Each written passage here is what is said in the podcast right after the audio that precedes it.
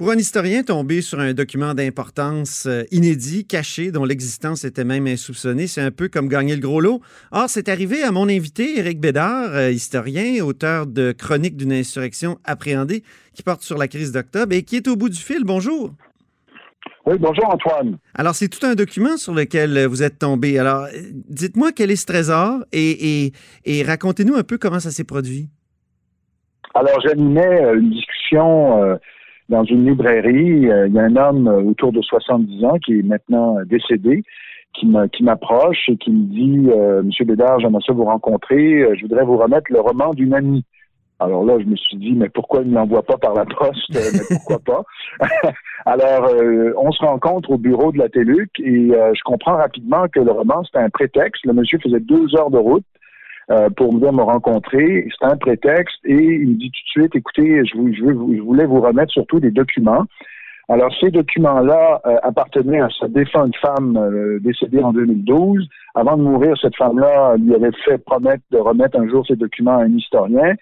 Et ces documents ont appartenu à un homme qui a été longtemps juge, mais au moment des événements d'octobre, il était le procureur substitut procureur général substitut donc de Jérôme Choquette. Euh, le, ministre à l'époque avait une vingtaine de substituts, dont lui, un dénommé Gérard Morier, et il était responsable de toutes les arrestations dans la région de Montréal. Il montait les dossiers. Et c'est lui qui a dû appliquer concrètement la loi sur les mesures de guerre dans la grande région métropolitaine. Et donc, je tombe sur ce, sur ce dossier qui n'est pas si volumineux, dans lequel on trouve beaucoup de mémos, de notes, euh, euh, de réflexion sur la mise en place de la loi sur les mesures de guerre. Et on voit que on voit l'immense confusion des autorités de la justice par rapport à cette loi. Est-ce que cette loi était rétroactive ou pas? Est-ce que les prisonniers avaient le droit de rencontrer leur avocat, leurs proches? Est-ce qu'on pouvait aller leur porter des médicaments de la Oui, on se rend compte qu'on a beau euh, comme ça adopter une loi sur les mesures de guerre, mais euh, il y a des problèmes d'interprétation. Ça, soulève toutes sortes de difficultés très concrètes. Le détail, le diable est dans les détails. Exactement. Et moi, je, en tout cas, je suis très curieux. J'espère que des juristes vont aller lire, euh, euh, les juristes, les gens qui connaissent beaucoup mieux la loi que moi et les précédents et, toute la jurisprudence. Euh, je suis sûr que des juristes patentés pourront pourront voir des choses que je n'ai peut-être pas vues. Mais l'un des documents de résistance, le plus beau document que j'ai trouvé dans ce dossier, c'était une liste, une liste, euh, le titre, euh, le titre était savoureux, le titre est savoureux, Opération Crosse la porte, rien de moins. Et on a sur cette liste à peu près. C'est les euh, deux kidnappés, hein? C'est le nom des deux kidnappés. Exactement, les deux, James Richard Cross et Pierre Laporte, les deux personnages qui ont été au cœur de toute cette crise un kidnappé et l'autre euh, kidnappé et assassiné. Mhm. et, donc, on a une liste de près de 300 noms qui sont tous ceux de la région de Montréal, avec des annotations à côté. Donc, on avait l'adresse, la date de naissance, date de naissance, c'était précieux pour moi puisque je fais un livre sur la jeunesse et la crise d'octobre. Donc, j'ai pu, j'ai pu démontrer euh, à partir de 220 cas où euh, on avait l'adresse, la, date de naissance que ça a été pour l'essentiel une rafle de jeunes. Hein, 75% avaient moins de 30 ans ben oui. Euh, qui sont retrouvés derrière les barreaux. Et donc, à côté, cette liste-là a été annotée donc, en certains cas, c'était qui prolongé, relâché, libéré. Ah oui, il faut euh, voir ça, c'est euh, fascinant, c'est fascinant. C'est fascinant, oui, tout à fait. Et donc, c'était le document de travail de ce, de ce procureur général substitut. Et donc, je, on la rend public parce que euh, Louis Fournier, le journaliste Louis Fournier, votre confrère, qui a écrit le livre de référence sur l'histoire du, du, FLQ. Ah oui, la somme, hein, c'est une somme, oui. C'est ça, tout à fait. Une somme euh, qui est toujours importante, très importante, qu'il faut absolument lire. Alors, M. Fournier avait reconstitué la liste avec l'aide des gens de la Fondation Octobre 1970. Il avait reconstitué une liste, là, il, approche les, je pense, les 400 noms, les trois, mais ça, c'est toutes des, des gens, des militants euh, qui sont manifestés à lui en lui disant, oui, oui, moi, j'ai été arrêté. Et là, pour la première fois, on avait, je révèle un document qui vient des autorités avec des noms, avec des annotations. Et ça, c'est du nouveau. Jean-François Duchesne, j'abrège, je, je m'excuse, je suis un peu long. Jean-François Duchesne, qui a fait le fameux rapport euh, qui, était, euh, qui avait été commandé par le Parti québécois sur les événements d'octobre, qui a été rendu public en 1981. Jean-François Duchesne nous dit dans son rapport qu'il a consulté des listes, qu'il a vu des listes, mais il ne les a pas rendus publics pour des raisons de confidentialité. Hein. On était seulement 11 ans après les Et vous-même, hein, et vous-même, Éric, dans votre livre, vous vous cachez euh, certains, euh, certaines informations personnelles encore aujourd'hui, 50 euh, ans plus ben tard? Oui, exactement, comme la date de, naissance exacte et aussi l'adresse où les gens vivaient en 1970. On s'est, on s'est dit peut-être qu'il y en a qui vivent encore là. Pourquoi pas? Donc, on va pas, on va pas laisser l'adresse complète de ces gens-là dans les, dans les documents. Alors, euh, donc c'est vraiment ça qui est intéressant, c'est qu'il y avait des listes qui existaient, mais il avait été fait un peu de manière artisanale euh, après le coup.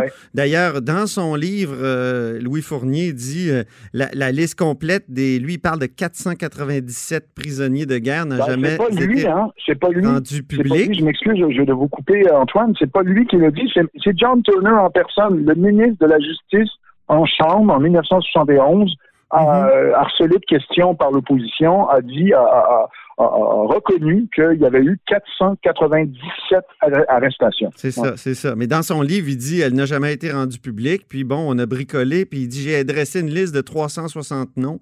Donc là, vous, vous arrivez avec euh, cette liste-là.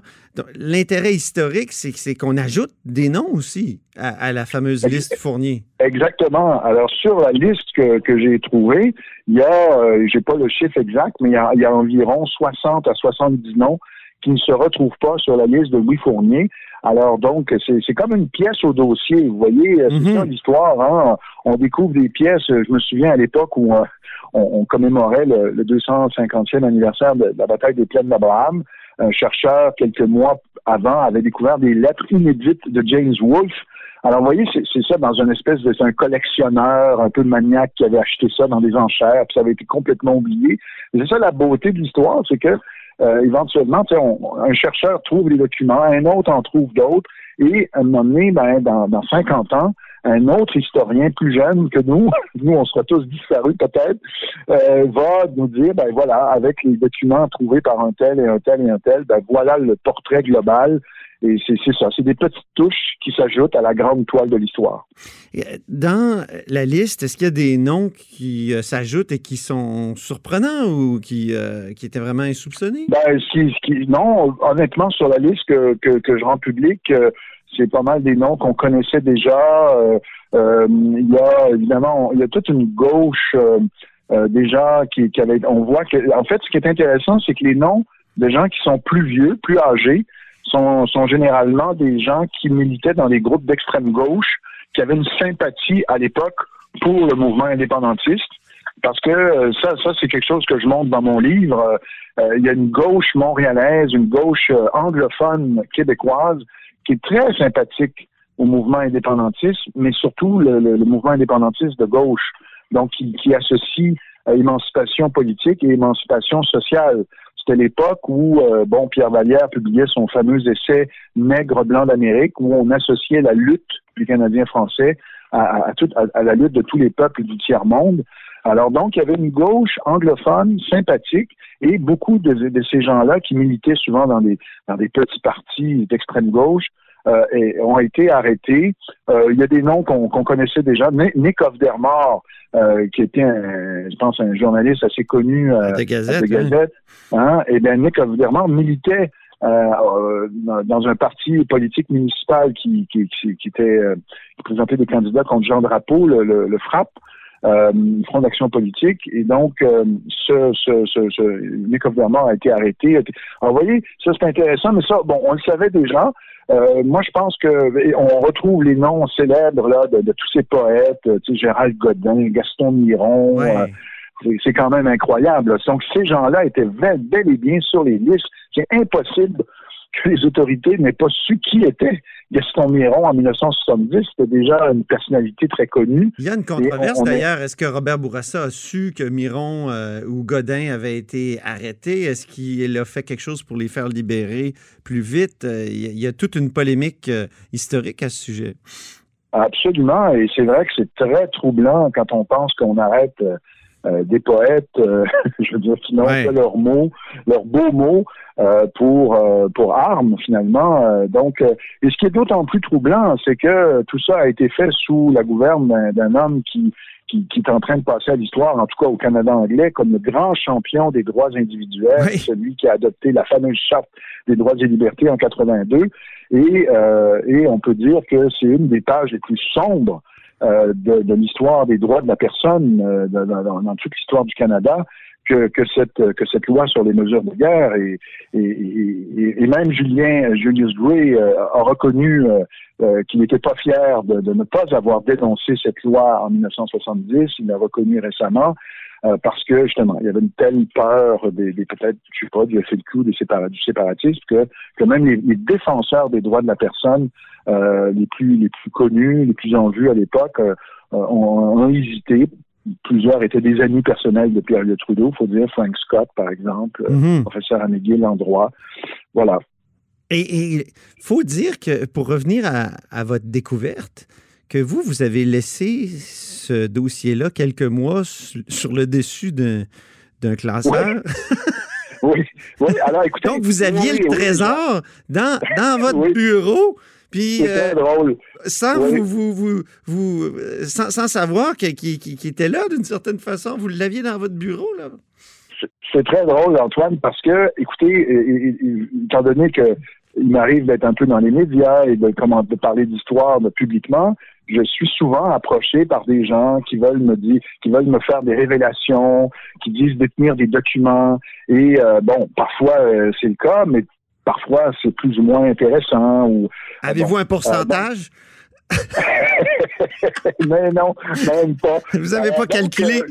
Combien, je suis devenu un peu, euh, je suis devenu un peu sceptique. Euh, ben, ça doit être pareil pour vous, les journalistes, ou pour vous, Antoine. Oui. Vous avez des gens qui vous envoient des, des, enveloppes brunes, des documents, puis bon, ben, c'est le syndrome de qui crie au loup. Hein?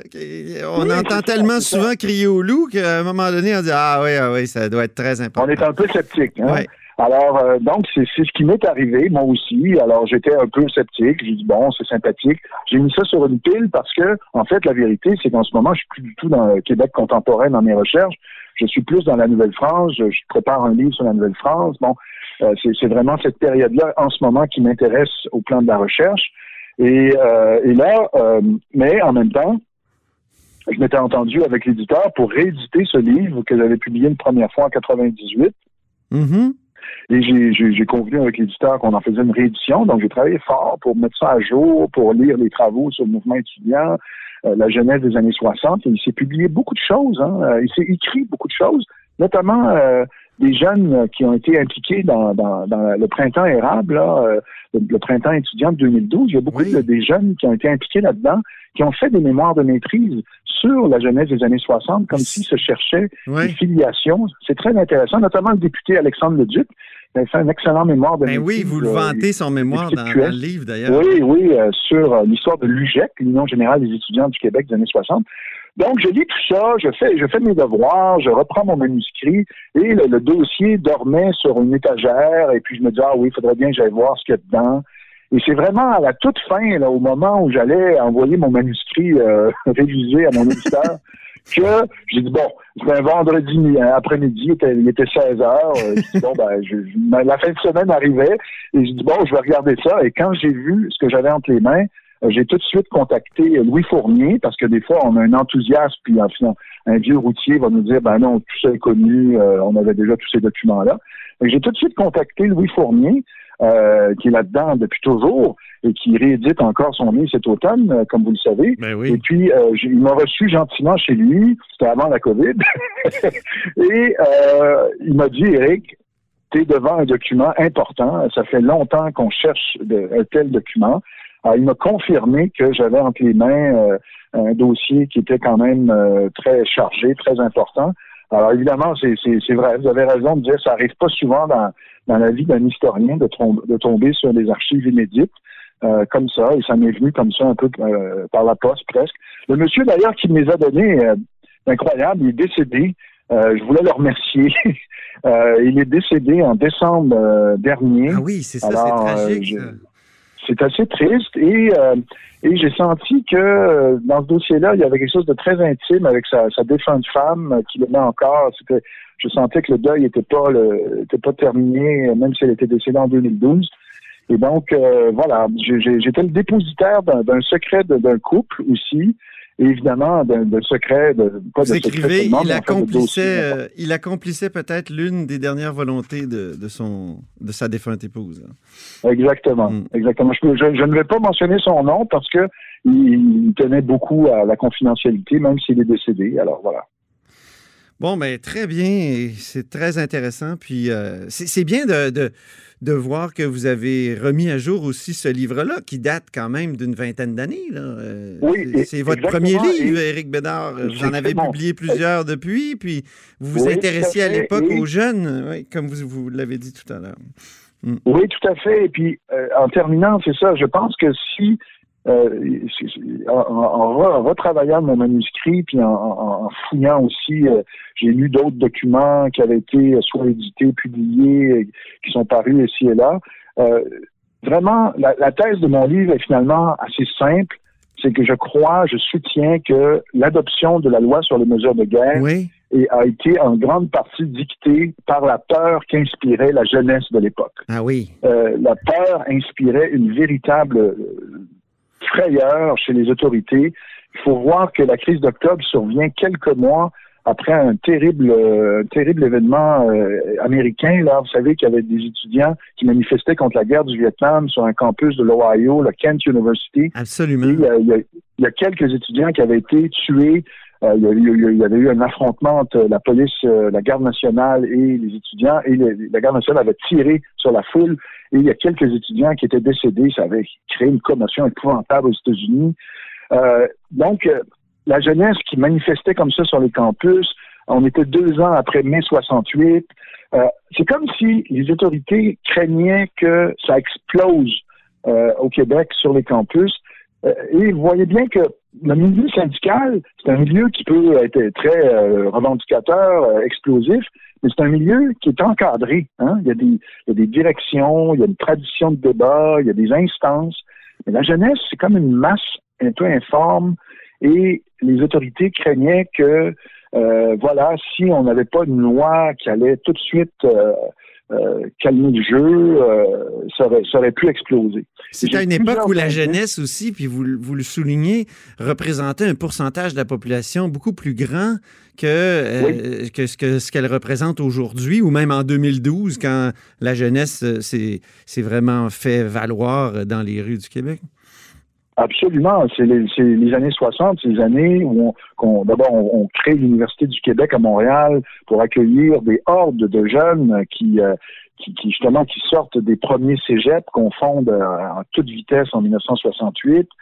Euh, et c'est vrai que justement, il y, a, là une population très importante qui est socialisée euh, dans, dans une certaine dans un certain contexte avec une, une vogue euh, en, faveur d'un certain romantisme révolutionnaire aussi. C'est très en vogue. Je, je cite Guy, euh, Guy Rocher, Guy Rocher, le, le, sociologue qui commence sa carrière, lui, dans les années 50. Et il dit, il a dit lors d'une conférence, il dit, les, jeunes que j'avais en face de moi en 1955 et les jeunes que j'avais en face de moi en 1970, c'était plus les mêmes jeunes. On dirait que c'était une autre civilisation que j'avais en face de moi. Ben oui. Et, euh, et c'était des jeunes qui euh, avaient une espèce d'engouement pour l'idée de révolution et qui admettaient, qui considéraient que la violence pouvait être un recours tout à fait légitime dans une société euh, qui était, bon, qu'on disait capitaliste, dominée par une certaine forme de colonialisme. Alors, donc, c'est ça. C'est ce climat. Donc, on avait un peu raison d'avoir peur, non? Ben, est-ce qu'on a raison? Moi, je, je, je montre que pas vraiment, mais ça, c'est facile à dire après, hein? On, se comprend, là. Euh, quand on est 50 ans après, c'est très facile de, de, de dire, oh, oui, ils n'auraient pas dû faire ça, auraient dû faire ci. Vous, me connaissez, je pense assez pour savoir que je suis pas du genre à, à juger comme ça. Euh. mais euh, l'état du mouvement étudiant à ce moment-là, c'est-à-dire que le mouvement étudiant était complètement décomposé. On avait dissous les grandes associations étudiantes pour des raisons justement idéologiques en 1968-1969. Donc, les, étudiants n'avaient pas d'instance, de, représentants, de, de force politique pour canaliser euh, cette espèce d'énergie, cette contestation. Ce qu'avaient les, les, jeunes en 2012. En 2012, il y avait quand même l'AC qui, qui était une, grosse organisation politique avec sa propre approche, hein, sa propre culture, mais Ben oui. il était là pour mobiliser les jeunes, pour canaliser cette colère. Alors qu'en en 1970, il n'y a pas ça, il n'y a pas d'AC, il n'y a pas de... C'est des petits groupuscules qui disent qu'il faut retourner à la base, travailler, être avec les travailleurs dans les quartiers. Et donc, il n'y a pas d'instance, de, mouvement pour Mhm. mobiliser les jeunes en 1970 et ça peut expliquer pourquoi euh, ça n'a pas levé, en fait, en 70. Mais vous terminez euh, le livre en disant justement que ce romantisme révolutionnaire-là euh, est, mort avec, avec Pierre Laporte, Ben, d'une probablement. certaine Écoutez, façon. une Ça a été un retour à la réalité que c'est facile de dire euh, euh, coupons des têtes. C'est- facile dans le discours de dire tout le monde à la lanterne, comme on le disait à la Révolution française. Mais, mais quand on a un, un- un mort concret devant nous, euh, on- on- c'est un retour à la réalité, dans le fond. C'est un, retour à la réalité et euh, j'ajoute que, euh, par exemple, aux États-Unis et en France, on va invoquer constamment la révolution, euh, dans le cas des Français, dans le cas des Américains, donc un moment inaugural qui a été violent, mais qui a, qui a enfanté une société meilleure. Hein? Ouais. Donc, il y a une espèce d'aura autour de l'idée révolutionnaire en France et euh, aux États-Unis. Euh, D'ailleurs, quand Nixon rencontre Mao, il dit nos deux pays ont été engendrés par la Révolution. C'est une drôle de façon de présenter les choses. Ben oui. Mais, mais, mais, mais c'est ça. Alors qu'au au Québec, on n'a jamais connu ce. Il n'y a, pas cette aura autour de l'idée révolutionnaire. On n'a pas d'événement marquant auquel se rattacher pour dire parfois c'est nécessaire de passer par là pour accoucher d'une société meilleure. Donc, la, la violence a toujours eu et continue d'avoir très, très mauvaise presse dans notre culture politique au Québec, euh, où on a toujours été beaucoup plus réformiste, euh, beaucoup plus modéré, euh, beaucoup plus gradualiste dans, Ben nos- oui. nos- dans- dans- On dit que notre révolution a tranquille, été tranquille. On a un moment inaugural, mais euh, ça a été Ouais. une révolution euh, dite tranquille. Et, et on a voulu une souveraineté, mais association. On est bon dans les oxymorons, dans les. Mais, euh, mais c'est ça. Donc, on a, on- et je pense qu'en effet, quand on a découvert ce corps inanimé dans une valise d'auto, d'ailleurs c'était assez lugubre, euh, je pense que ça a été euh, vraiment un choc. Et euh, là, tout à coup, euh, ben, le romantisme révolutionnaire en a pris pour son rhume. D'ailleurs, je cite une phrase de Jacques Cossette Trudel, Oui. euh, qu'il avait un texte qu'il avait publié en 1990. Il était membre de la cellule Libération, qui avait adopté, qui avait euh, kidnappé James Richard Cross. Et euh, Cossette Trudel dit quand on a appris cette nouvelle, on savait que c'était terminé. Euh, il y avait quelque chose du mouvement euh, qui était absolument terminé. Et, euh, alors, même les, les felkistes ont, ont senti que la terre tremblait sous leurs pieds.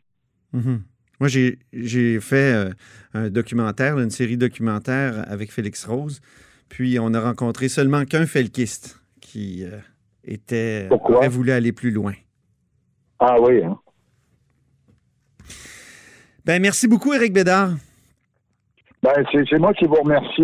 Et puis, donc, euh, le livre est disponible euh, le 15 septembre. Alors, euh, pour, en, pour en savoir plus, allez-vous le ça. procurer. Rappelons le titre Chronique d'une insurrection appréhendée. Jeunesse et crise d'octobre. C'est une toute nouvelle édition d'un livre qui a été publié, je crois, dans les années 90. euh, c'est ça? 98. 98 Ouais. pour être plus précis. Merci beaucoup encore. Merci beaucoup, Antoine. Au revoir. Vous êtes à l'écoute de là-haut sur la colline.